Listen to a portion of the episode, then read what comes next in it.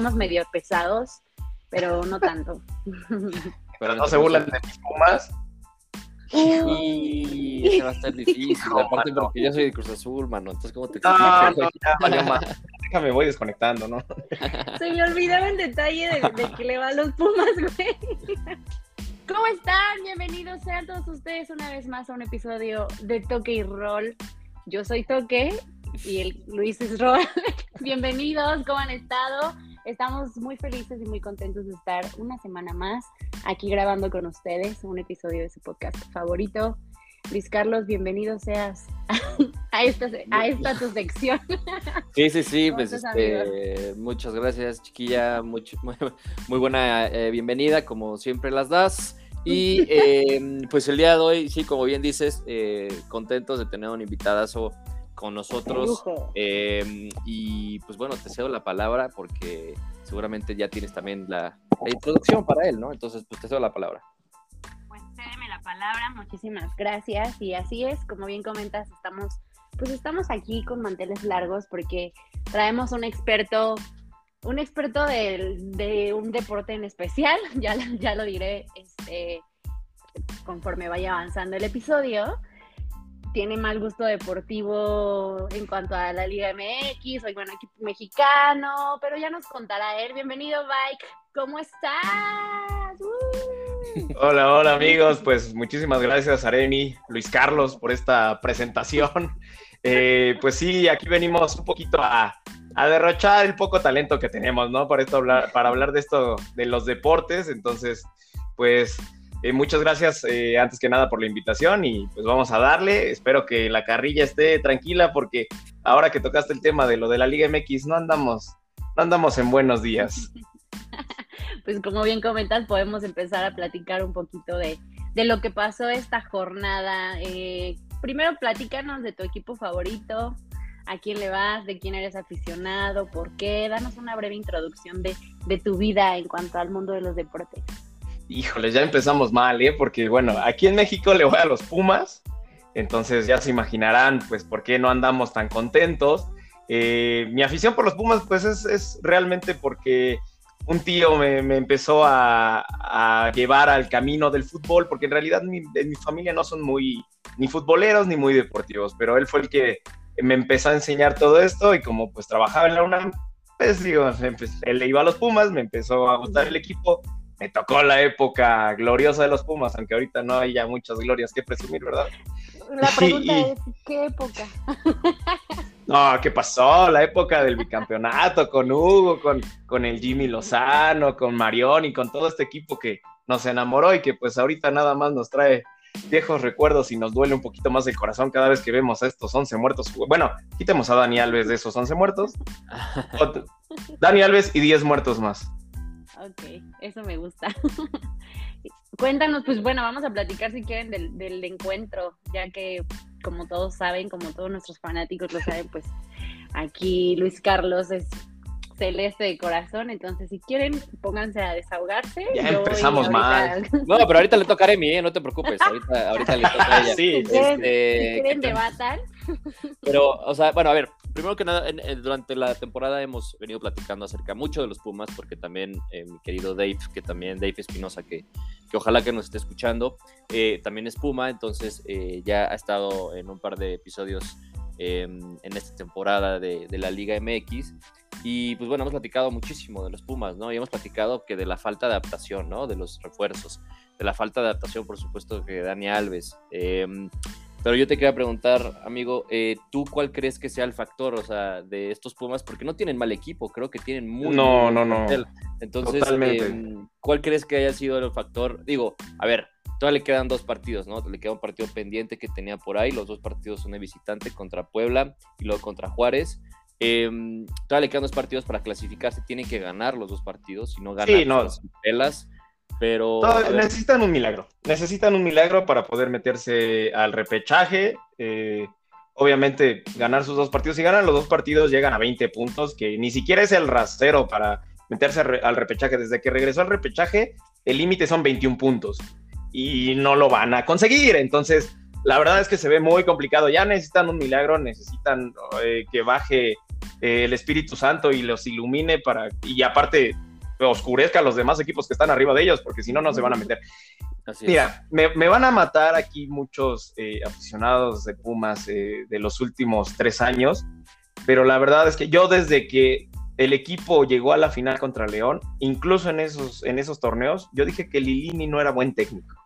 Eh, Lilini es un motivador, yo quiero mucho al profe, lo quiero mucho porque le regresó al equipo esa garra, ese espíritu, ese, eh, esa competencia interna que, que, necesita un equipo como Pumas. Pero yo siempre dije que Pumas no jugaba bien, incluso en ese torneo en el que llegan a la final contra León, en el que voy aquí claramente a sacar el tema de la remontada contra Cruz Azul en semifinales, porque me tengo que desquitar con algo. Eh, ese equipo no jugaba bien, ese equipo tenía a dos delanteros arriba que le ponían 20 centros por partido y remataban cuatro y esos cuatro goles le hacían ganar el partido, pero no generaba, no tenía volumen de juego, no se defendía bien. Tenías atrás a Talavera que te sacaba muchos partidos y que tapaba muchas carencias que tenía el equipo, pero para mí, Lili, en su momento a mí me tiraron mucho los aficionados de Pumas eh, por decir que Lilini no era buen técnico. Y el tiempo, no, no quiero aquí llegar a decir que soy el dueño de la verdad, pero el tiempo me ha dado un poco la razón. A Lilini le presentaron ya un buen plantel en este torneo y no es posible que con este plantel, el mejor plantel que ha tenido desde que es técnico de Pumas, no se pueda meter ni siquiera al repechaje. Si no se mete al repechaje, lamentablemente pues se tiene que ir, se tiene que ir. Ahora, como nos ha acostumbrado el Pumas de Lini, por ahí gana los últimos dos partidos, se mete al repechaje, elimina al equipo que le toque el repechaje y en cuartos de final, que seguramente le tocaría el América, se lo termina echando, llega a semifinales y lo renovamos 16 años más, ¿no? Entonces, todo puede pasar con este equipo. Yo, la verdad, pase lo que pase, no mantendría. Y ya si nos vamos a meter a hablar de candidatos para reemplazarlo, me gustaría el regreso del Tuca porque, pues obviamente también el Tuca salió con un, un trago amargo de, Juárez, de su última experiencia, y pues a ver qué todavía trae, y yo creo que a lo mejor defensivo, lo que quieras, pero lo que le podría dar a Pumas es orden, cosa que ha perdido todo este torneo porque Lilini nada más le faltó poner a Julio González de delantero, ¿eh? que por ahí de todos modos metió un gol. Entonces, pues oye, los experimentos de Lilini no han funcionado y creo que también eso es eh, algo que, que, a ti te hace darte cuenta que no es buen técnico. Regularmente los técnicos se mueren siempre con la suya y a lo mejor muchas veces les criticamos a los técnicos que no busquen variantes. Lilini ha buscado variantes, pero al otro extremo. Se ha inventado posiciones para jugadores que no juegan ahí, que no rinden en esas posiciones. Ha probado muchos, eh, muchos parados en el equipo 4-3-3, 3-5-2, etcétera, etcétera y se ve que, es un técnico que le está improvisando, que no le sabe, pues. Sí, sí, sí, sí. Bueno, yo, yo coincido con, todo lo que dices. Ahora, em, como, como bien mencionas, es el plantel más completo que se le ha puesto a Lilini, ¿no? Eso sí es sin duda. Y con poco ha hecho mucho. O sea, para, para ser honestos, ¿no? Digo, falta el título, ¿no? Se ha quedado em, en una final contra León, por ahí también em, en, la, en, la, final de, de CONCACAF también perdió. Eh, y ahorita, pues bueno. ese es más imperdonable, ¿eh? Sí, porque ese, es imperdonable. Llevaba, una buena ventaja, ¿no? En casa en, en CU y ya, ya, en Sarut pues, los, los, terminaron de orinar. Pero eh, a ver, no, no, no, no necesita como un poquito más de paciencia Lilini con este equipo, digo, porque a ver, o sea, le cambiaron prácticamente a muchos jugadores, llegaron unos nuevos, se fueron em, otros más o menos importantes, em, pero no, no, necesita como Lilini un poco más de paciencia para, para moldear y adaptar a algunos jugadores que no están en ritmo y ahora sí ya pensar en el próximo torneo, o tú dices que si no clasifica ya va.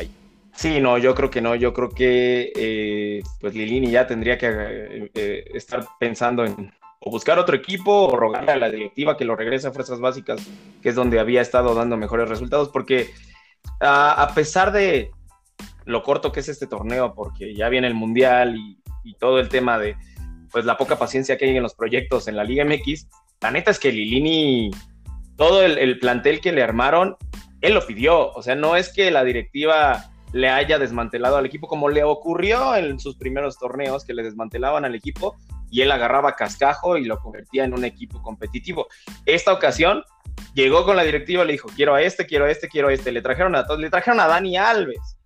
A Dani Alves le trajo la directiva. O sea, a ese grado la directiva le dijo, ok, ya tenemos finanzas sanas, ya nos ayudaste, ya nos sacaste del hoyo en el que estábamos económicamente, te vamos a traer lo que quieras. Él pidió, la directiva le cumplió.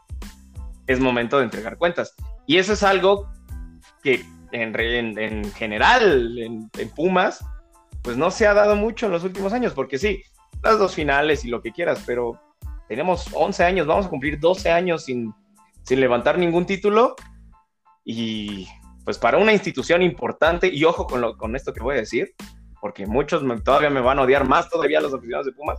Para mí Pumas no es un equipo grande a pesar de que yo le voy a Pumas, pero es un equipo importante dentro del fútbol mexicano. Y para un equipo importante, 12 años sin título, mm, y ya con el plantel que tienes, aparte de que, pues todo este, esta aura de las remontadas y de, y de la competitividad y todo, nos ha borrado el hecho de que Pumas se ha metido a esas instancias a través del repechaje. Y si te vas a la tabla de cocientes, el torneo que viene ya vas a estar en el problema de pagar la multa, ¿eh? Sí. Sí, sí, sí, sí, la verdad es que sí, lo de, lo de Pumas esta temporada. Yo le quiero preguntar rápido algo a Bike. ¿Cuál crees que sea el motivo por el que Lilini no, no ha rendido? Pues me regreso al argumento del principio. Yo creo que no es buen técnico. Yo creo que Lilini es un muy buen motivador Lilini es un muy buen formador porque lo ha hecho no solamente en Pumas, también a lo largo de su carrera. Él es el descubridor del Chapito Montes, nada más, por ejemplo. Eh, pero no es buen técnico. Y en un plantel que ahora sí le exigía a una persona que, tuviera preparación en táctica, en, en, estudio de rival, etcétera, etcétera, ahora sí yo creo que le empezamos a ver las verdaderas caricias a Lilini. Este, este equipo ya no necesitaba un güey que te viniera a gritar y hay que ponerle mucho huevo y hay que ponerle mucha carne. Este, este equipo necesitaba un güey que dijera, vamos a pararnos así porque este equipo juega así y esa es la mejor manera para ganarles. Y Lilini no tiene eso. Híjole, qué fuertes declaraciones. Nunca habíamos entrado a hablar del trabajo del director de director técnico de Pumas, ¿eh? No, pero, pero bueno, o sea, eh, se, ha ido eh, haciendo como una bola de nieve más grande y más grande y más grande. Y, ya, eh, como dices, a Lilini se le están acabando los argumentos porque, como, como mencionaste, el plantel lo tiene, ¿no? Ahora, pues, pues, da resultados y no los ha dado. Y hablando específicamente del partido, porque también vamos a hablar de Cruz Azul, ¿por qué no? Porque ya de repente, otra vez, aquí tienen a su idiota ilusionado. ¿No? Eh, a pesar del torneo porquería este, acaban de ganar, le acaban de ganar unos Pumas que no traen nada y ya, ya siente que van a por, la décima. por, eso dice que la ilusión, amigo, porque ya ha visto los partidos de tanta desilusión que, se ha llevado. Yo ya, yo, yo lo dije en un episodio, no voy a ver ningún partido y a la fecha, a pesar de que llevamos, a ver, llevamos tres victorias consecutivas. Eh, y sí, contra Mazatlán, que pues, es Mazatlán, contra León, que León, la verdad, otro equipo que también ha decepcionado, pero le está alcanzando al parecer para meterse el repechaje. Y contra unos Pumas, pues muy flojitos. Ahora, Cruz Azul va a enfrentar a las Chivas eh, en, la en la última jornada. Creo que va a ser inválidos. va a ser un va a ser un duelo que pues ya no va a tener mucha validez para los dos, quizás. Igual nada más el orgullo, porque son dos equipos grandes del fútbol mexicano. Em, pero a ver, si Cruz Azul gana contra Chivas, la, cuestión anímica va, a subir muchísimo y creo que, en repechaje puede ser un equipo importante. A ver, yo fui el primero en decir que este equipo no va, no va, no va a dar para más, ¿no? Para mí, Cruz Azul tiene una plantilla limitada y tiene un técnico que además em, llegó hace, ¿qué? Tres semanas, ¿no? Que lo subieron porque era el potro que estaba en la, sub-20 y además que es un técnico que para mí no tiene experiencia, ¿no? O sea, eh, ha, dirigido en Honduras, en Guatemala, no sé a dónde chingado se fue. Después sí fue campeón con la sub-17 hace como 15 años. Y ya, de ahí en fuera, pues no ha tenido muchos éxitos el Potro. Al parecer se le está dando la confianza y está respondiendo, que eso, pues a ver, como aficionado, pues sí te gusta, ¿no? Que tu equipo esté ganando. Pero una cosa es ganarle a, equipos que no están dando mucho. Em, y otra cosa ya va a ser en repechaje a ver si te alcanza para, para jugarle. Porque, a ver, hemos dado pena contra, obviamente contra la América, ¿no? O sea, fue una humillación histórica. Luego contra Santos también nos metió en el rifle. Contra Monterrey se compitió, pero se perdió. no vayas muy lejos, ¿eh? El domingo contra Pumas, cuando les cae el empate, fuera de. en cuanto les cae el empate, a Corona, al Tata, a, Vaca, a todos los jugadores, les pasó el meme de Vietnam por enfrente, ¿eh? Sí, no, yo, yo dije, ya valió madres, ya nos dieron la vuelta otra vez. Este, afortunadamente se, se, se invalidó el gol, pero sí, o sea, yo, yo vi una, una notificación 2-2, dije, no, ya, qué bueno que no lo estoy viendo, porque ahorita ya estaría haciéndonos rompiendo la tele, güey. Porque pues, sí, o sea, otra vez contra Pumas, el mismo escenario, este, ganando cómoda, relativamente cómodo, ¿no? También. Y te Ujú. dejas, este, porque esto le pasó a Cruz Azul contra Juárez. Contra Juárez hace unas semanas iba ganando 2-0 Ey. con un hombre más desde el minuto no sé qué, creo que 5 o 10. Este, y se deja empatar. Y contra Juárez, ojo. Ahora, contra Pumas, creo que lograron ahí, este, bueno, afortunadamente que existe el VAR de un lado, pero por otro lado creo que también este, lograron, eh, pues no, no, no venirse abajo como en otras ocasiones. Y a ver, tres victorias consecutivas creo que habla bien de Cruz Azul, sin embargo yo creo que no ha logrado todavía ni madres y, y yo sigo pensando que este equipo no le va a alcanzar para, para clasificarse a, a cuartos de final, yo creo que en el repechaje se va. Soy pesimista, pero so- también soy realista, ¿no? Entonces, este, mm, pues bueno, ahí está lo de Cruz Azul y ahora sí vamos con Aremi. Ah, Ahora sí vamos con Aremi. porque Ahora sí ya le toca a ella. Pensó que se Ahora sí había vamos librado. a pasar a, a temas importantes, a platicar de la NFL. Ah, no, espérate, espérate. Por- Así como ya te estabas ilusionando de las chivas, chivalácticas, que no sé la qué. que chivaláctica. Alexis Vega, balón de oro y no sé qué más. A ver, ahora, ahora ve, da la cara, mijita. Pues bueno, ¿qué les puedo decir? Creo tu- tuvieron la oportunidad de ver el partido, supongo, espero que sí. Eh, Sí. Cachito, sí, pero sí. Pues nada, no puedo, no puedo decir nada. Yo creo que hace mucho que, que- que me, me interesa ver un clásico nacional verdadero en donde, de- un- o sea, me refiero a verdadero en cuanto a que los dos equipos tengan un nivel de competitividad igual, ¿no? Tristemente hemos venido sufriendo con un América superior por mucho, pero en este en esta ocasión creo que, que les dimos, nos los golearon. les dimos una buena. No, tampoco nos golearon. O sea, tampoco eso, fue una eso, goliza como. Por eso, ya no los golearon. muchos- Exacto, no los golearon, exacto. ¿No? Exacto, ya no nos golearon. Y pues triste, ¿no? Triste en cuanto a temas arbitrales. Este, No, ya vas a salir con eso. Ahí en duda. Y Se es- sabía. Yo tengo, yo tengo, obviamente lo voy a platicar porque fue la polémica de la jornada, la jugada polémica de la jornada fue la del clásico, del fue el gol o no fue gol. O sea, he visto y visto y visto y visto el video de diferentes ángulos y de verdad a mi, a mi parecer, pues yo sí veo que rebasa una línea, ¿no? Pero no lo sé, Ahora, no ahora, sé ahora quítate la camisa. Ahora tengo- quítate la camiseta, a ver. Ahora, tengo, tengo una pregunta nada más. O sea, ¿es necesario, bueno, desde el ángulo que yo vi, rebasa la línea? ¿Es necesario que pase el balón completo? Porque el esférico no pasa completo.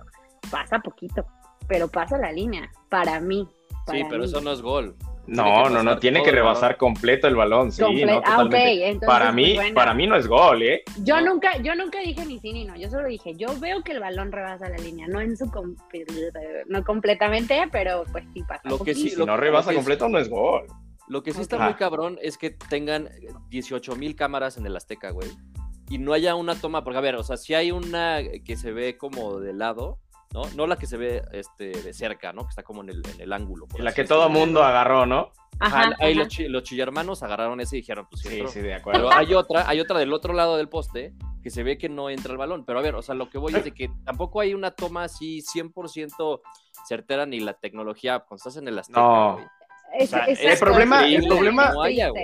No, el problema es que eh, aquí en México no tenemos ni el dinero ni la tecnología para implementar el ojo de halcón. El otro día estaba leyendo que le costaría a la federación 100 millones de pesos por Sí. temporada implementar el ojo de halcón. De hecho, ni siquiera la Liga de España tiene el ojo de halcón, solamente la Champions y la Premier tienen ojo de halcón, precisamente porque el costo es muy, muy elevado.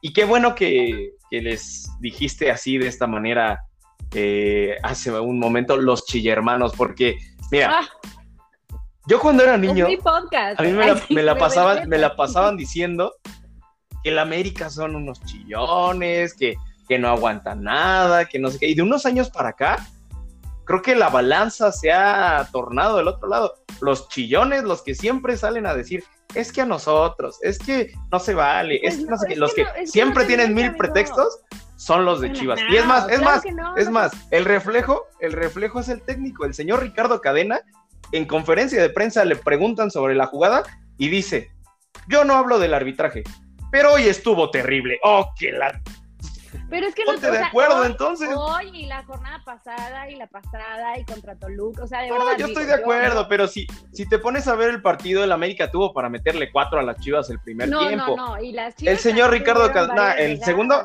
en el segundo tiempo sí, en el segundo tiempo ya se equilibró la balanza, pero América debió Por haberse eso. ido, debió haber sido al descanso 4-0, Sí. 4-1. Pero por- te voy a decir porque- una cosa, te voy a decir una cosa. Yo sí siento que tienen apoyo arbitral, cosa que no necesitan No, para no, tener en América, ese nivel. no, paremos Por- también para- ya para- ese claro, ya. No, no debería un equipo que va de líder, un equipo que tiene competitividad superior ante todos los, los contrincantes, no debería de recaer en, en- en cuestiones de ayudas arbitrales. O sea, hubo una jugada también ahí que era penal, que no se la marcaron. Entonces, es como... hacer podcast con ustedes, pero amigo Pero- Luis Carlos, a creo lo- que, y a creo que Aremi lo dice, Déjate Aremi ir, lo dice, Déjate ir. y el último al parecer, es yo, yo creo que a Aremi, a Aremi le salen estas palabras desde el corazón rojiblanco, ¿eh? porque ya ese mito de que a la, a América lo ayuda el arbitraje y los sí, yo sí, creo que ya quedó muy atrás. El arbitraje es malo para todos. Exacto. Sí, Esa- esa eso es lo que sí, yo eso iba. A todos los sí equipos, lo a a todos los, a todos los equipos de la de todos, ¿eh? Dime, dime uno que no. Sí. Le ha perjudicado el arbitraje. Sí, y este torneo más, ¿eh? Este Sí, torneo más. Creo que a todos parejo ha sido malo con Sí. todos. Sí, y ahí ese es el problema de, de- de los árbitros, ¿no? Porque digo, el, el VAR es la tecnología de lo que platicábamos, ¿no? El VAR está ahí para, para funcionar. O sea, ahora Sí, sí, o sea, árbitros, güey. De acuerdo, no nos vamos a poner tampoco aquí como Raúl Pérez a decir, nah, el, ar- el bar no sirve para ni madres. no, no, o sea, el bar sirve Sí, sí. siempre y cuando lo implementes bien. El problema es que no hay materia humana aquí en México para implementarlo bien. Todos son re malos. Ujú. Sí, no, no. Y, No, y- ya, ya hemos dicho que el VAR, perdón, perdón, Luis, Luis Carlos, eh, que el VAR solamente es una herramienta de apoyo, no tienes que recurrir, se supone, siempre a él. ¿no? Ya lo habíamos platicado. Perdón. Sí, De No. acuerdo, de acuerdo con eso y de acuerdo con que los chivermanos son bien chillones también. Oh, la- Sí, pues es que mira, eso pasa cuando no das una, ¿no? O sea, cuando Sí, de acuerdo mal, Lo dice Cuando- un aficionado de cuando- Pumas y un aficionado al Cruz Azul. Cuando tu máximo No, rival está ganando títulos. arriba de ustedes en la Exactamente. taza, señores. El- también, los Ya ves. primeros títulos de Chivas ni nuestros abuelitos los vieron, por Dios, también. Claro que Sí, exactamente, son como los del Madrid, de la Champions. Pero bueno, Son este, de Oh, que la chica. no, pero, pero, a ver, o sea, ya hablando del partido, yo coincido con, con Bike, o sea, eh, sí, sí. Ya ves, ya, A ver, hasta el partido, los dos equipos llegan en un nivel bueno, ¿no? Más el América. El América creo que ha sido el, el Sí, mejor equipo del torneo, no sin a- duda alguna. Sí. Este, y las Chivas tenían con qué competirle y con qué ganarle, yo creo. Sin embargo, pues obviamente eh, se vio que eh, el equipo del América es un equipo mucho más formado, mucho más trabajado, con mejores refuerzos. eh, Con mejor Chivas banca. tiene- con mejor banca. Chivas tiene eh, una banca que, o sea, ni en su casa los conocen. Sí, y además no. tiene, no tiene un centro delantero como lo tiene el América, ¿no? No tiene una ofensiva como la tiene el América. O sea, no tiene un Henry Martín. Cuando lo quisieron, ¿no? Ya casi casi iban a dar la millonada Sí. por él y de repente ya no vino. Tienen a Saldívar que, a ver, o sea, está para el tapatío ese brother. No nos Y- reímos porque es el único que ha metido, yo creo, en este torneo del equipo, ¿eh? Bueno, pues sí, porque es el único. O sea, ya estaría muy cabrón que no metiera algo. Pero antes no hacía nada, Luis. Antes no, no hacía nada. No, y a ver, este a ver, aquí sacando- sacando no hay el- otra. Sí, exactamente. O sea, es de, los males del menos peor, ¿no? Pero a- aquí también, regresando un poco al tema de Pumas, a nadie le convino el intercambio de Mozo y, y el chino Huerta. No, O sea, el, chino, no. el chino no ha hecho nada en Pumas. Y Pumas extraña a Mozo y Mozo extraña a Pumas. ¿Qué, qué hizo Chivas con Mozo? Sí, no. ¿Qué ¿Qué Yo le está yo- haciendo? Yo estoy casi seguro que va a regresar al almuerzo a los Pumas. O Ojalá. sea, lo más seguro, porque aparte, este, ¿cómo se llama? Benevento, el, el lateral. Pablo Benevendo es de verdad de lo peor que he visto en los últimos años en Pumas. Empezaron con que no, que este güey, que canterano, que no sé qué, que va, ok, pues ya no ha hecho nada. Dani Alves no, no le alcanza para ser lateral, ¿no? O sea, no le alcanza la estamina para, para correr y bajar por ese costado. Y, y bien, o sea, lo de Mozo, pues no lo han utilizado, pero yo creo que, que lo no, no- no lo han utilizado, pero con justa razón, porque Alan Mozo no ha hecho nada en Chivas, ¿no? Y porque también tiene variantes importantes, cadena. Hasta engordó, Entonces, ¿no? Yo, sí- yo Pues, lo veo no sé si- gordito. no sé si engordó, pero pues, seguro las Pues es que- pedas sí mejoraron. Eso, allá en sí, sí, sí, sí, sí, en Guadalajara hay de dónde, ¿no? Pero, es lo que le ha pasado a los, a los últimos grandes eh, fichajes que han salido de Pumas, a excepción de Eric Lira, quizá, que, que ha, ha, tenido buena participación en Cruz Azul. Todos los demás llegan a su nuevo equipo a pudrirse. Igual que las Chivas. Sí, igual que las Chivas, ¿no? A lo, es, a lo mejor es a lo mejor es el efecto Chivas, ¿no? Es, ven aquí para empedarte y ya. Nos echa a perder, pues ve lo que le pasó a Antuna. O sea, Antuna eh, llegó no, a Cruz Azul y era Cristiano Ronaldo y ahorita, bueno, ahorita ya bajó un poquito. pero, pero Antuna lo hizo muy bien. Ni Jürgen Damm. en el Cruz Azul, el, el, Antuna, ¿de qué estás hablando? Pero y algo va, sí, algo Le va a alcanzar para ir al Mundial, hazme caso como Alexis Vega que sigue ahí, que sí, la sí, verdad es que también ha sido una decepción en las Chivas, para mí parecer, o sea, no. ese chavo y aún así es lo único rescatable en Chivas, no, ¿eh? y, exacto, por eso, o sea, y, y, algo, algo ha pasado con él que no ha rendido, no, Luis, no me, no me vengas a decir. Para mí Alexis Vega es un jugadorazo y es el mejor jugador sí, de Chivas sí y lo, lo ha demostrado es. en todos los partidos, para mí, ¿eh? Pero yo no puedo ¿Y creer sabes que- qué? Yo Odia tanto a Pumas que siempre que nos enfrenta nos mete gol y nos lo grita con unas pues ganas el de desgraciado. así a la América, porque unos cañonazos que Bueno, tiraba, pero no puede hacer fallidos. todo, no puede hacer todo. Ay, La verdad. hacer todo o nada.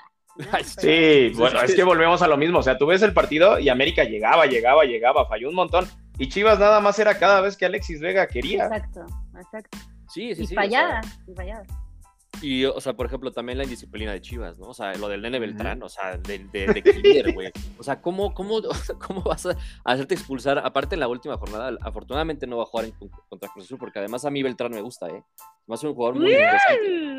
Sí, ay, sí me gusta. Entonces, este, creo que lo ha hecho muy bien en Chivas. Creo que él y Vega son, han sido lo mejorcito de Chivas en este torneo. Este, pero también es- esos actos de indisciplina, también eh, en, en lo de, por ejemplo, lo de Olivas con el penal, o sea, también muy Al infantil. minuto dos. Al minuto dos, o no puedes llegar así.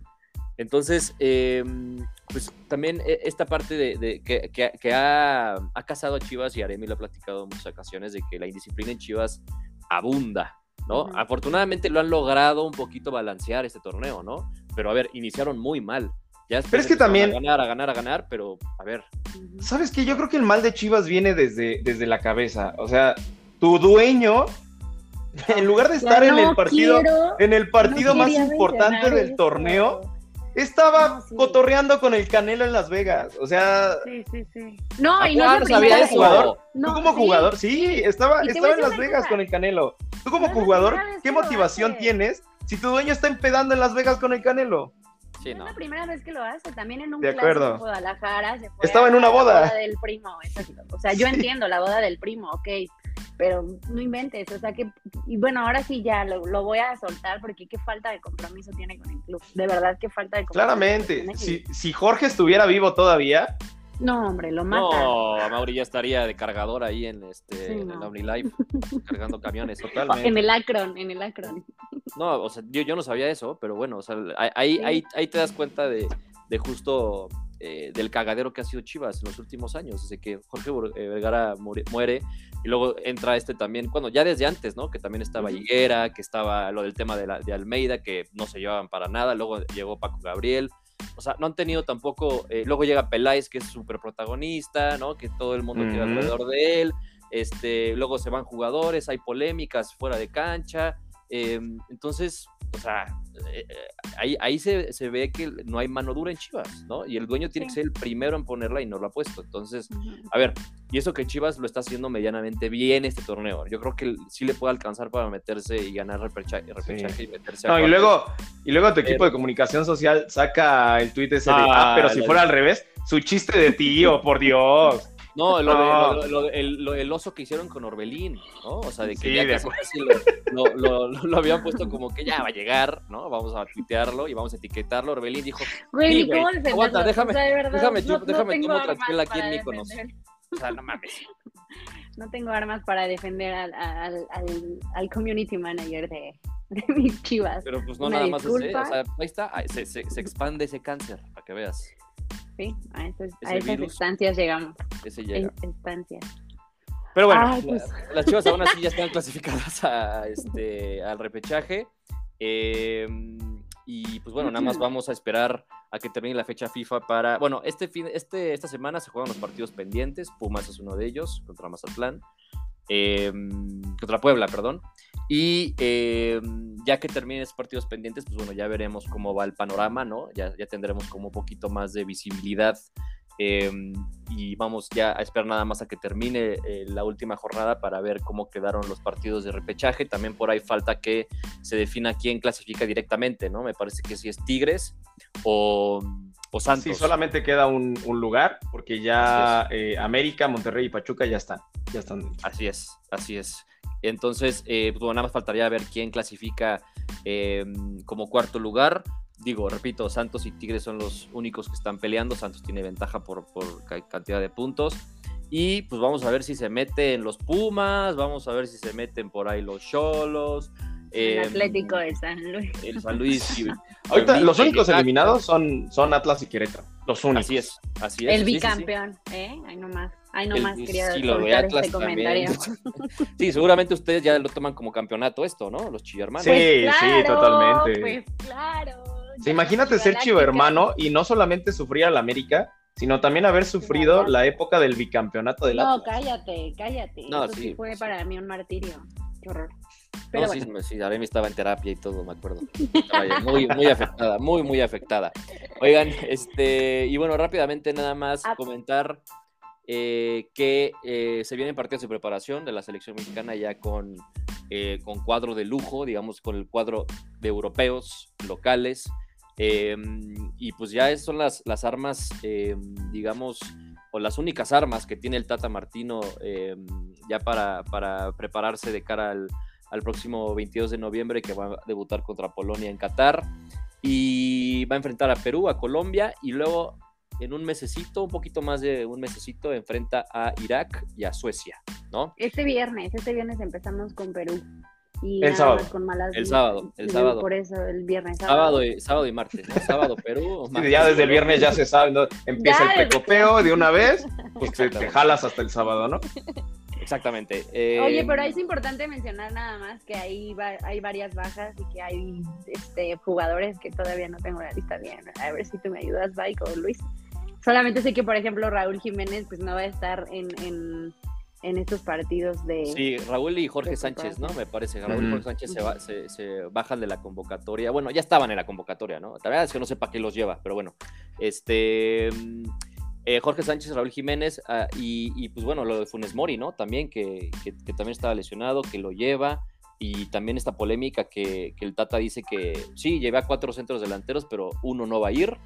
Este, se habla mucho de que Funes Mori sería el, el, sacrificado, luego otros dicen que Santiago. Creo que aquí todos coincidimos de que Funes Mori tendría que ser el sacrificado. ¿o no? Tendría que ser, pero seguramente lo va a llevar el Tata. ¿Para qué nos hacemos? Eh, es, lo que me, es, lo que me, preocupa. O sea, porque, por ejemplo, también hemos hablado mucho de que el Tata pues, está casado con muchísimos jugadores que no están en su mejor nivel y, que, y que aún así eh, los lleva y aún así hasta los pone titular. El caso también de, por ejemplo, de, de, de Gallardo, ¿no? De Gallardo, que es uno de los, los, favoritos. También habrá que ver si Herrera y Guardado son titulares, a pesar de que Herrera está dando pena en, en, en Estados Unidos y que Guardado, pues ya ni siquiera es titular con el, con el Betis de vez en cuando, si uh -huh. lo es. Eh, y pues vamos a ver si le da eh, la confianza a Santiago Jiménez, que está haciendo goles y a, Orbelín, a un Orbelín Pineda que también está haciendo goles en, en, Grecia, a un Arteaga, por ejemplo, que es titular con, en, en Bélgica. En fin, eh, la verdad es que ya no sabemos qué, qué, pensar con el Tata. Entonces, este, creo que se ha perdido que... aquí, aquí una oportunidad de recambio generacional en la selección mexicana, porque sí. eh, si bien dentro de cuatro años vas a tener aquí el Mundial, justamente creo que este era el proceso para probar eh, a nuevos futbolistas, para para suplir a las vacas sagradas, ¿no? Eh, digo, si estuviera en buen nivel Héctor Herrera y Andrés Guardado, nadie tendría nada que objetar, pero como bien dices, es un Héctor Herrera que está jugando en la MLS y ya ni siquiera es que sea figura en la MLS, está dando pena en el equipo donde está Héctor Herrera. Andrés Guardado, que ya no juega nada. Héctor Moreno, que por el amor de Dios, Héctor Moreno corre a dos kilómetros por hora. Y también Néstor Araujo, que mira, no lo ha hecho mal, ha hecho un buen torneo con el América, pero en la central también ese recambio generacional, ¿dónde está? ¿No? Tienes jugadores que son titulares en sus equipos como eh, Johan Vázquez, que lo convoca, lo convoca, lo convoca nada más para calentar banca, por ejemplo. Uh -huh. Entonces, el tema de lo de los delanteros, como bien te decía ahorita, va a llevar a Funes Mori. Y sabes qué, para a mi pesar, yo creo que el, sacrificado va a ser Santi Jiménez, que es el goleador de la Europa League. Y lo va a dejar por, un, y se por un güey que juega en la Liga MX. Sí, exactamente. Lo va a dejar aquí por un güey que ni siquiera juega hace dos meses en Liga MX porque está lesionado. No, y, deja tú eso, que en la selección mexicana no ha aportado nada. De acuerdo. O sea, en el Monterrey sí, porque es un histórico del Monterrey, ¿no? De Rayados es el, es el, ídolo, eh, es el goleador, ok, pero en la selección mexicana, ¿qué ha hecho para merecer estar en la selección mexicana después de que le das la oportunidad y no aporta nada, güey? Y cuando un Santi, un Henry y Jiménez quizás, Raúl Jiménez lo pondremos aparte, pero Raúl Jiménez también es, es, un delantero, el delantero más importante, letal que tiene la selección mexicana, a pesar, yo creo, que no está en su mejor momento. Pero a ver, eh, el, como tú dices, el cambio generacional, cuando puedes llevar a Santiago y a Henry, que están en un muy buen momento, sobre todo a Santiago, que es más joven, mucho más joven, y te vas a decidir por llevar a un jugador que además a ver si llega en su mejor momento, ¿no? Porque... Sí, no, o sea, todo pinta para... O sea, lo sí, no, perdón, perdón. Sí, totalmente. Todo pinta para que Funes Mori sea el Guillermo Franco de esta generación, ¿eh? o el Bofo Bautista de esta generación. un cabrón que llega sin ritmo, que llega sin gol, pero lo va a llevar porque es el consentido del técnico. Son, Yo tengo compatriotas. Una duda, ahorita que estaban hablando de la transición generacional y que a lo mejor se aprovecha en este momento para hacerlo, este, suponiendo que sí funciona, ¿el director técnico se debe quedar o se debería de ir para el 2026? Es que funciona en qué sentido, ¿no? O sea, sí. Eh, porque, Suponiendo que pasamos la fase de grupos. Si pasa la fase de grupos México, yo lo vería como un gran logro, la verdad. Y, no tanto del Tata, sino de los jugadores, porque aparte los jugadores no tienen nivel. y eso lo comento porque se ha, cuestionado un poquito y está en duda todavía el seguimiento del Tata con la selección. no, yo, creo que, yo creo que pase lo que pase, se va. Sí, yo creo que se va. Claro. Aparte, eh, yo, ¿sabes qué? sí, sí, sí. En la, en la conferencia de prensa contra Paraguay, en el último partido, él mismo dice, yo me siento el enemigo público número uno de México. El tipo ya está pensando en largarse, agarrar sus maletas y órale, que, lo agarre otro cabrón. Yo creo, que la presión ya es demasiado para ellos. No los vengo a defender ni nada, ¿no? Pero sí, definitivamente la presión mediática, la presión de la afición, o sea, se ve y se lee muchísimo pesimismo a grado, a grado de que ya han llegado a decir hasta gente de Arabia Saudita, ¿no? De que, güey, pues ya podemos con ellos, sabemos sus puntos débiles, esto y lo otro fácil. O sea, de Arabia Saudita les ganamos. Puedo a lo mejor aceptar lo que la prensa argentina, que también hoy leí una nota, pues que está diciendo, güey, de la fase de grupos el más fan es la selección mexicana. Entonces, imagínate como director técnico soportar eso, como jugador soportar eso. Digo, mentalmente tienes que estar súper. Pero al Tata nada más, al Tata le importa que pase Argentina. Es argentino ese güey. A ver, o sea, a ver, es que honestamente, yo les voy a preguntar algo. ¿Tú crees que el Tata Martino, cuando, cuando se va a enfrentar a Argentina, si Argentina ganase, ¿tú no crees que le va a dar gusto al Tata Martino? Pues claro. Es el mundial de fútbol y tu país está ganando, güey. O sea, a ver. Hey, siendo argentino. Siendo argentino, es, es, a lo que voy. O sea, y también eh, lo que dice Aremi, ¿no? De que eh, es el enemigo, bueno, tú lo dijiste enemigo y lo que hay mucha presión y no sé qué, pero tampoco puede ser lo que haces después de que te, te, cachen en Argentina con Scaloni, que no vas a los partidos de la, de la, de la Liga MX, de que te mandas, a, mandas a tus pupilos. O sea, y de que no convocas a los jugadores que están en su mejor momento y te casas con jugadores como Funes Mori, Gallardo, en su momento el Chaca.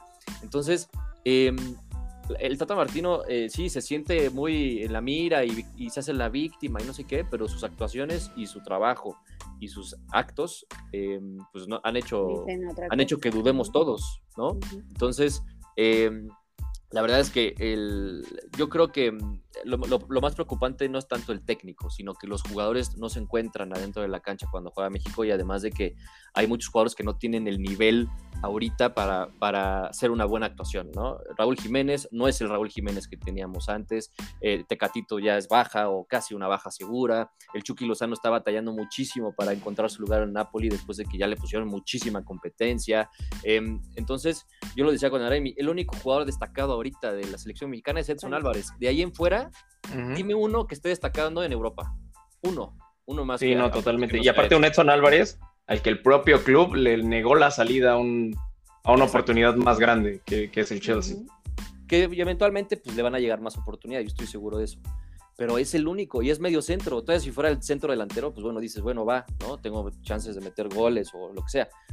Pero la defensa, o sea, en la defensa no tienes nada ¿no? En las laterales, pues apenas estás encontrando dos laterales que a mí me, me, ilusiona muchísimo porque los dos están en Europa, como Sánchez y Arteaga, que, están eh, teniendo, sobre todo Sánchez está teniendo minutos. En la delantera, pues tienes a un recambio de, de Raúl como Santi. En la portería, pues bueno, ahí sí creo que todos coincidimos de que no hay un portero joven ahorita, o, el que hay, pues no lo llevas, ¿no? Como Acevedo. Entonces, este, es preocupante por eso, porque no hay calidad en los jugadores y, y los jugadores que tienen calidad no los llamas y no los metes. Entonces, pues ahora sí que, que, Dios nos acompañe, que la Virgen María nos, nos, este, pues sí, porque pues de ahí en fuera, o sea, no creo que los jugadores lo hagan. Pues Agárrense de las manos, porque estamos aprovechando este espacio para... Ya veremos en nuestros partidos, creo que en nuestros partidos de preparación, o sea, em, creo que después de tantos moleros que ha tenido la selección mexicana, creo que estos partidos nos van a dar como un panorama y aquí nos vendremos a, a, a encontrar y platicar y, de, y debatir de los partidos que tenga contra Perú y contra Colombia, pero creo que aquí se verá realmente de qué está hecha la selección y si realmente tiene el ritmo y el nivel para, em, para el Mundial, ¿no? Porque ahora, ¿sabes qué? están todos. Sí, no, y ¿sabes qué? Ahora, eh, ahora que, que, hablamos de todo este pesimismo con México, eh, regularmente la selección mexicana siempre es así, ¿eh?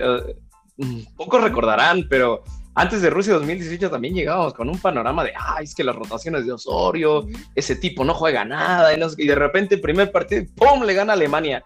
Entonces, no se sorprendan también de que de repente México llegue, ¡pum!, le gane a Polonia, y ¡pum!, le haga un partidazo a Argentina, y de repente el Tata Martino es el prócer de la patria y el nuevo padre del país. Entonces, ya igual con la selección mexicana podemos esperar cualquier cosa, ¿eh? porque justo en ese tipo de partidos, e, el mismo dicho de siempre, de según el sapo la pedrada, siempre cuando son rivales grandes en instancias importantes, de repente se acuerdan que son futbolistas y que saben jugar fútbol y dan los partidos de su vida. Terminan perdiendo, ¿no? Pero dan el partido de su vida jugamos como nunca, pero perdemos como siempre. Perdemos como Exactamente. Pues sí, puede ser, puede ser que sí, pero por ejemplo, el Mundial pasado, pues también perdiste 3-0 contra Suecia, güey. Sí, sí, sí, Entonces, o sea, esa es, esa es la selección mexicana, justo. Le ganas a Alemania, pero pierdes contra Suecia. Y, pero ahorita, em, el, el primer partido es el partido más difícil para mí, ¿no? O sea, es el partido que tienes que salir a ganar contra Polonia. Es el que tienes que ganar. Porque si no ganas, ya va a estar muy difícil, ¿no? sí, se, se te acabó la fase, se te acabó. Entonces, tienes que hacer un partido ahora contra Argentina y tienes que depender del resultado de Polonia que no golea Arabia o no sé, ahí, ahí el primer partido es, es, el más importante y más contra el rival que supuestamente es el rival más parejo que tiene la selección en este grupo. Entonces, bueno, ya veremos, eh, no nos queremos adelantar porque como bien dices, eh, Bike, pues la selección Sorpresa. sorprende y, ojalá que nos sorprenda bien en el próximo Mundial.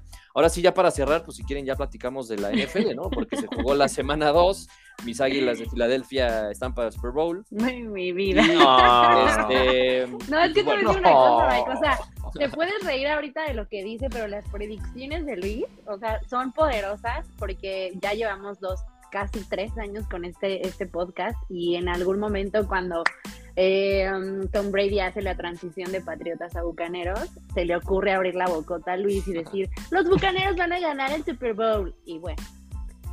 Es que mira, también, también, también creo que, o sea, eso, sí, sí, sí, pero esa predicción tampoco era tan complicada, ¿eh? Mira, ir en contra de Tom Brady es lo peor que puedes hacer como analista y como apostador y como lo que tú quieras del mundo deportivo. No puedes apostarle nunca en contra del señor Tom Brady. Y más nosotros que lo conocemos bien porque le vamos a los Pats.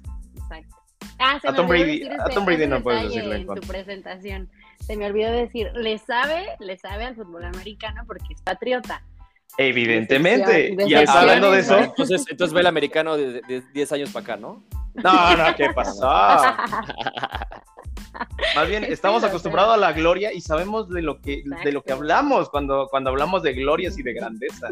Y hablando de eso, qué bueno que tocaste ese tema porque ganaron los Patriots esta semana y eso es lo más importante. No solamente ganaron, le ganaron al hijo de siempre, al clientazo de siempre, a los Steelers. Así es. Así es, a los Steelers de. Pelea de inválidos totalmente, porque los dos quarterbacks jugaron horrible, pero les ganamos a los Steelers. Oigan, y, o sea, yo, yo les pregunto, después de perder, este, como ya es una costumbre contra, contra los delfines, y ahora ganarle a los Steelers, ¿qué, qué le depara a los Patriotas? Pues mira, ¿sabes qué? Super Bowl. yo, yo, yo trataré. Yo es que mira, el problema va a ser la competencia que tienes en la división. Tienes allá los Bills, que son una máquina, o sea, ya, ya sabíamos que eran un buen equipo, pero se presentan en la semana uno, destrozan completamente a los Rams, que eran el equipo más completo de la liga, en su casa, en el partido inaugural, les meten mm, ¿Cuánto? No me acuerdo cuánto fue la primera semana. Ahorita lo checamos aquí. Yo tampoco, pero te Les metieron 31 puntos a una defensiva que está diseñada para evitar el ataque aéreo, como el de los Bills. Y luego llegan contra los Titans, que son igual una defensiva muy férrea, y les meten 40 y cuántos 41, 41, 41 puntos. No, los Bills, los Bills son una máquina, los Bills son, son otra cosa, entonces quitarles la división va a estar imposible. Y por otro lado, Amigo. el hecho de, de los Dolphins, ok, yo decía en la primera semana, ¿cómo es posible que un tipo tan malo como Tua Tagovailoa te haya lanzado casi 300 yardas? Y la verdad es que el señor me cayó la boca esta semana porque en las dos Exacto. estoy seis touchdowns y más, y, este, y más de 500 yardas. Y dio una remontada histórica a los Ravens, que déjame te digo, ¿eh? Porque también sí, los sí. Ravens vienen poderosos, vienen fuertes con Lamar Jackson. Y pues nada, Dolphins le, le da la sorpresa y pues ya segunda victoria consecutiva, ¿eh? Sí, de Pero los, pocos, o sea, los- de los pocos los- equipos invictos que todavía hay. Exacto. ¿Qué ibas si, de, decir, si- Víctor? si de por sí ya la tienen difícil con los Bills y ahora se suman que los Exactamente. ya están Sí, en a eso iba. ¿no? En modo que recuperan. Y, y fíjate este, que, que los Jets, los Jets en los, en los dos partidos que, que ha habido esta temporada que los he visto, no se han visto tan mal, ¿eh? Defensivamente siguen siendo una pachanga, pero ofensivamente los Jets, eh, sobre todo eh, con, con el, con su nuevo receptor y con el ala cerrada, eh, que ahorita se me, escapa su se me escapan sus nombres, eh, han, han estado jugando muy bien y han movido muy bien el balón. Y sol- no solamente eso, algo que les había costado mucho los últimos años, las últimas campañas, anotar puntos. Han anotado puntos, si bien contra los Ravens nada más fueron nueve, pero les movieron bien el balón. Y contra los. Browns, que venían de una buena victoria contra los Panthers la semana pasada, les metieron todo el chorizo, o sea, 31-30 en un partido que los Browns tenían eh, completamente dominado en el tercer cuarto. Sí, y tenían dominado en el tercer cuarto y los Jets remontaron, regresaron. Y no te digo que vayan a pelearle a los Bills ni a los Dolphins la división, nah, porque la al final son los Jets. Los, los Jets siempre, siempre hacen eso. Eh, de repente tienen partidos así y a la siguiente semana pierden 45-0, ¿no? Pero Bueno, eh, eh, en general, la conferencia americana se ha puesto muy, muy, muy competitiva. No veo claro quién sea, ya que hablamos del tema de, de las predicciones, no veo claro quién sea el equipo que vaya a representar a la conferencia americana en el Super Bowl. Todavía no, todavía no se ve. Y hablando No. de, de remontadas históricas en esta semana 2, ya mencionaste bien la de los Browns, la de los Ravens y la de los Raiders. Te faltó también. Creo Claro, que sí. No, y aparte, ¿sabes qué? de la semana 2. Los Raiders, los Raiders, había tomas en el estadio que en el tercer cuarto, cuando iban 23-7, 23-6, no me acuerdo, los aficionados de los Raiders allá en Las Vegas estaban destapando botellas de champaña, ya estaban festejando y de repente apareció Kyle Murray y les dijo, ¿saben qué, papitos? Quítense que ahí les voy. Elas. Sí, sí, sí, sí, sí. Pero bueno, estuvo muy emocionante la semana 2 y quiero nada más hacerte una pregunta rapidísimísimo.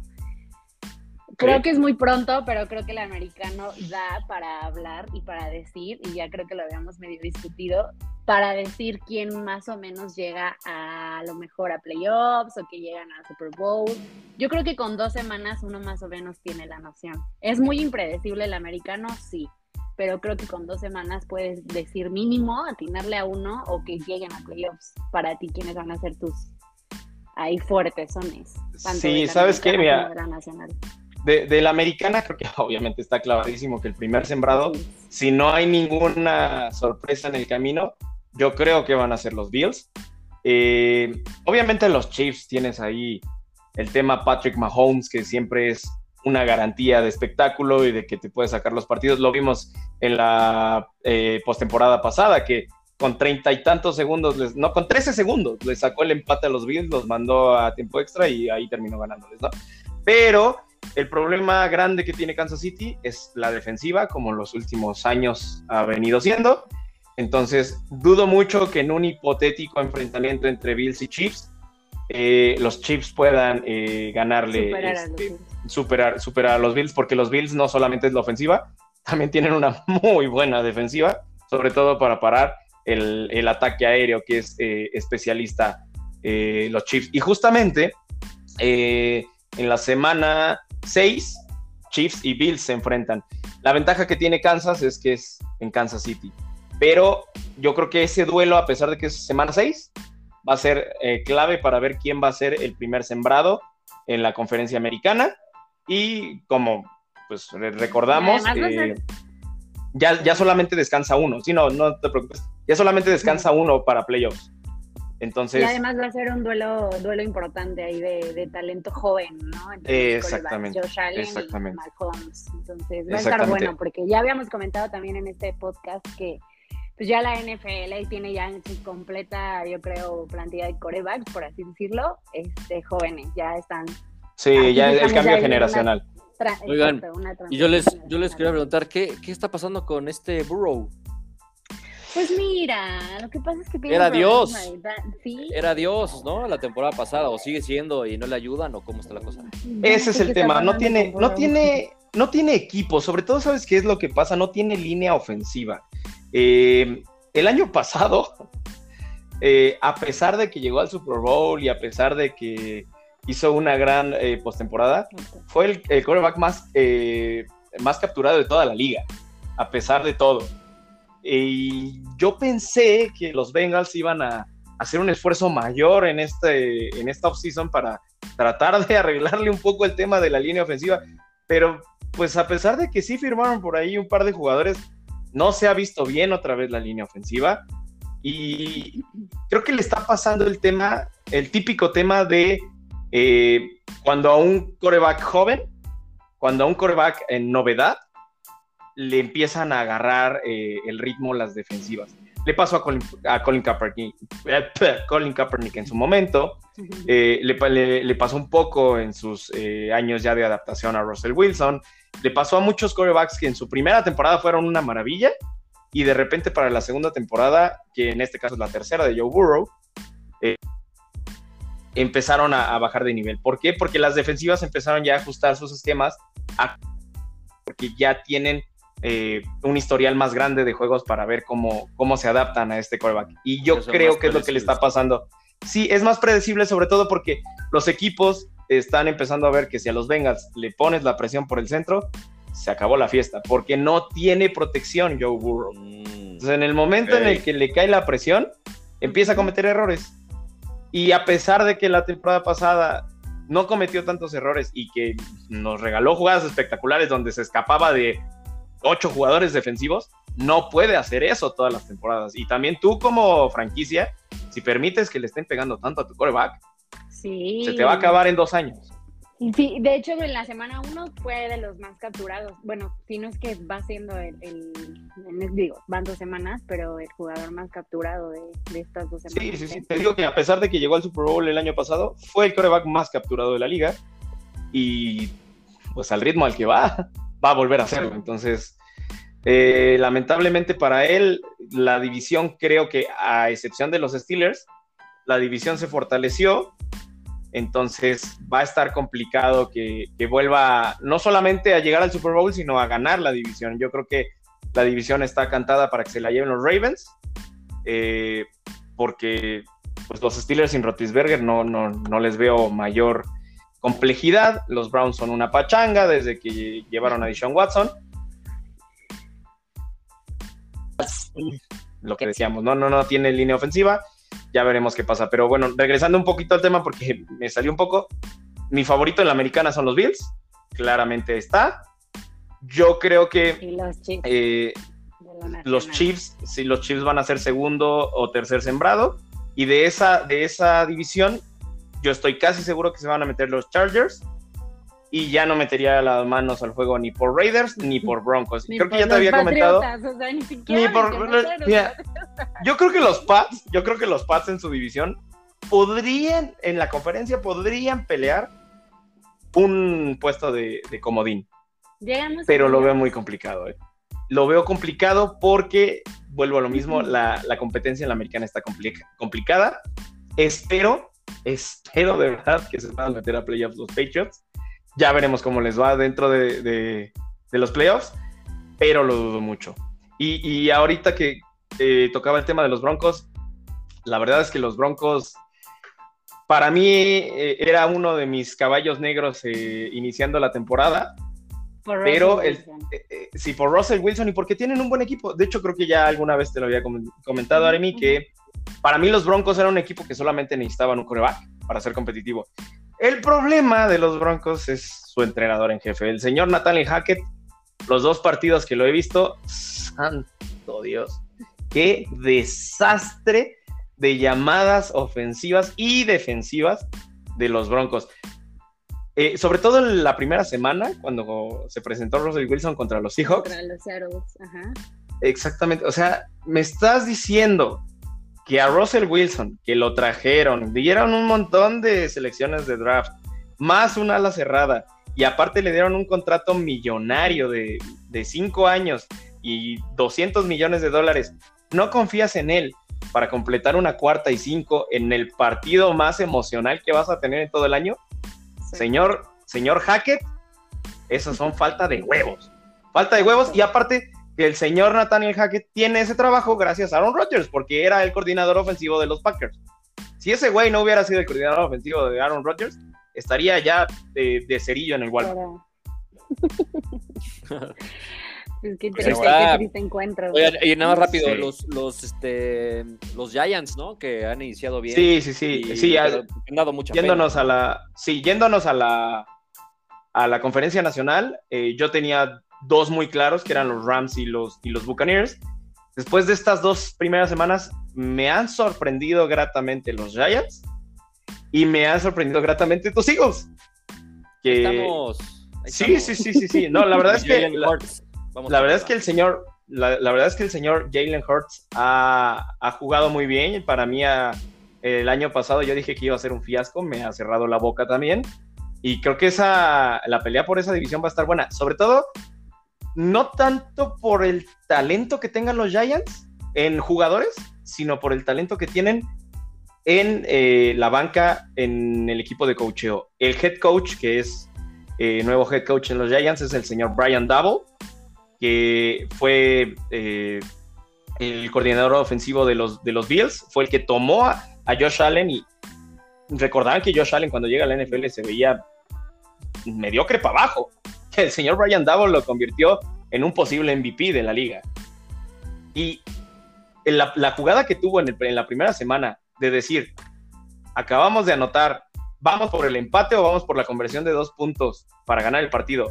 Fueron por la conversión de dos puntos y ganaron el partido. Eso, eso es lo que le falta al señor Hackett de los Broncos para ser un buen, un buen coach esos son pantalones para presentarte con, con, tu nuevo equipo y decir, aquí estamos y vamos a estar peleando por un lugar en, los playoffs. Y yo creo que los Giants, muy a mi pesar, porque los odio por esos dos Super Bowls que nos ganaron, sí, pero yo creo que los Giants van a ir muy bien. No puedes favoritismos aquí, no, por favor. Ah, yo quisiera que no, yo, yo quisiera que los Giants perdieran toda la vida, pero yo creo que les va a ir muy bien con el señor Brian Double. Pero aún así, y por ser la última temporada del GOAT, porque yo creo que se va a retirar después de esto, mi pick para el Super Bowl en la, en la americana, digo, en la nacional, siguen siendo los Buccaneers de Tampa Bay. Y fiel a su tradición. Tuvieron también un partidazo contra, contra Santos, ¿eh? A Tom Brady cabe mencionar. sí, sí, sí. Le costó, le costó. Destacar, tercer cuarto creo que iban todavía 3-3 en el marcador, es un marcador súper bajo y empatado. Y de repente también, o sea, a Tom Brady le ha costado trabajo en su carrera siempre Santos. Bueno, los Saints. Sí, sí, sí. los Saints siempre. Con ellos. De acuerdo, de acuerdo. Y aparte, eh, eh, el punto de donde se rompió todo fue cuando Mike Evans perdió completamente la cabeza y le fue a meter un madrazo a, Latimore. Sí, viste el partido, o sea, eso parecía un, ring, o sea, se, sí, se, agarraron allá. Hubo, hubo, hubo mejores putazos ahí que en la pelea del Canelo, eso sí, la verdad. sí. La verdad. Y, que, y es que también hace ya tres años habían tenido un problema el señor Marshall Latimore con Mike Evans antes de que llegara Tom Brady allá a los Buccaneers. Ya había habido un conflicto entre, o sea, ya son jugadores que traían ya ahí pique, ¿no? Pero supuestamente el de esta ocasión fue porque el señor Evans saltó a defender a Tom Brady. Pero pues sí, como, como bien dices, los Saints siempre se le indigestan a Tom Brady. Y también es cierto que no ha tenido un arranque estadístico tan impresionante en esta temporada pero eh, le ha pasado en las tres temporadas que llevan los Buccaneers que siempre sus inicios son flojos y a partir de la mitad de la temporada Sí, empieza como a tener mejor sorpresa. química. Y, y más sobre todo porque está todo este tema del chisme de que eh, Giselle eh, Sí, pues le- amenazó con, con divorciarse de él por regresar una temporada más y no sé qué, y se tomó unos días, de hecho no estuvo en todo en todas las prácticas del verano, regresó hasta la última semana de pretemporada con el equipo Tom Brady. Entonces vamos a ver cuánto tiempo le cuesta adaptarse y sobre todo en la semana que viene, que los Buccaneers eh, van a enfrentar a los Packers, que es un, es un duelo también ahí complicado. buen- Sí. Duelazo, No ¿eh? tiene, no tiene Tom Brady, ¿a quién le va? ¿A quién le va a lanzar pases Tom Brady? Porque Mike Evans está suspendido. eh, Julio Jones ya no es lo que era, para nada, este, Julio Jones. Y, y Scotty Miller tampoco es lo que era. Y este se me escapa el, el nombre del otro Sí, receptor de los Buccaneers, está un- lesionado. receptor. Ah. Pues a ver, Sí, sí. a ver No tiene receptores, no tiene receptores. Este, Chris Godwin. Chris, God- Chris Godwin está lesionado. No tiene ahorita receptores. Veremos si seguramente Ros- eh, Russell Gage eh, será eh, su, su arma principal y posiblemente se apoye mucho en Julio Jones. Para los que les gusta el fantasy, de una vez les digo, agarren a Julio Jones esta semana porque es lo, Gracias único a, es lo único a lo que le va a poder lanzar Tom Brady esta semana porque todos los demás o suspendidos o lesionados. Ok, gracias por el tip, porque sí hay, hay varia audiencia aquí con Fantasy NFL. Y únete al Fantasy Champions por si te quieres unir también, ¿eh? Pues mira, el Fantasy Champions siempre me va horrible, pero en Fantasy NFL no, no soy experto, pero me va bien. Sobre todo porque en uno de mis fantasies tengo al señor Josh Allen y al señor Stephon Dix que me dieron casi No. 90 puntos entre los dos esta semana. Y mira, caminando ese duelo. Yo tengo a la defensiva de, de los Bills y no lo pienso soltar. Pero bueno, creo que ya estoy así. Luis, sigues ahí. Pero bueno, ya- ya- no, no, no, estoy Ya se durmió, ya no, se no, durmió. Estoy, estoy escuchando el análisis este, tan interesante de NFL que nos, que nos dieron. Y la verdad es que, o sea, yo nada más le voy a las águilas porque pues, le voy, ¿no? O sea, no tengo como un, un, este, una, un historial así. Yo me acuerdo ese eh, Super Bowl que les ganamos, ¿no? A los, a los Patriotas. Ya me voy, ya, Eh, adiós. Buenas y no, a ver, o sea, episodio, yo nada más me acuerdo de las gracias. cosas importantes que pasan, ¿no? Digo, también hemos dado pena en los últimos, los últimos partidos, en las últimas temporadas, perdón. Pero, este, pues muchísimas gracias por el análisis. La verdad es que Muchísimas para, gracias. para todos los aficionados va a ser eh, muy grato escuchar todo esto que acaban de escuchar. Y pues eh, pues nada, ya nos vamos, ya se nos acabó el tiempo, ya se nos este, acabó la lana para seguir. El saldo, ¿no? El saldo, amigo Telcel. Entonces, este, pues muchas gracias, mi querido amigo Bike. Esperemos que no sea la, la, la primera ni La la, última. última. vez que estés acá. Después con de todo lo que dije de Chivas, ya no me van a querer invitar. Sí, de hecho, vamos, vamos a ver, vamos a hacer un una, este, pequeño ajuste en la edición de este podcast, pero agradecemos mucho tu presencia, amigo, eres bienvenido, este es tu espacio, ahí compartes el episodio con, con tu mamá, con tus tías, para que tengamos más audiencia a las 15 personas que nos escuchan, siempre agradecerles por estar aquí. No, muchas gracias a ustedes por la invitación. Siempre es grato estar aquí hablando de, de NFL, de fútbol, de cualquier ah, tema de deportes. Y pues ya vieron que, que me extiendo un poco y que me pongo un poco intenso. Entonces, bajo su propio riesgo, volverme a invitar. No, claro, Bueno. claro, ese es, ese es el, esos, esos son los huevos, son los huevos como le, como le, le falta, ¿no? Al, al- al otro güey que dijiste, pero bueno, esos son los huevos que estamos buscando aquí, porque luego, pues, este, bien, aquí, aquí no hay pelos en la lengua, aquí no hay, este, eh, sí hay pelos en la lengua, Así no que, bueno, no sé No, tú, ya, no sé tú, pero bueno, ya sabes, híjole, o sea, no puedes comportarte en un, en- nada más en un episodio, No, por favor, carajo. Pero bueno, Pero eh, a todos. Gracias a todos, nos escuchamos la próxima semana. No se olviden de eh, participar en el Fantasy de Champions, de darle pues like a, a todas nuestras publicaciones, a, seguirnos en Instagram, en, en Twitter. Así que, mm, pues bueno, muchas gracias, cuídense, lávense las manos y nos vemos en la próxima. Nos vemos, cuídense mucho, adiós. Adiós.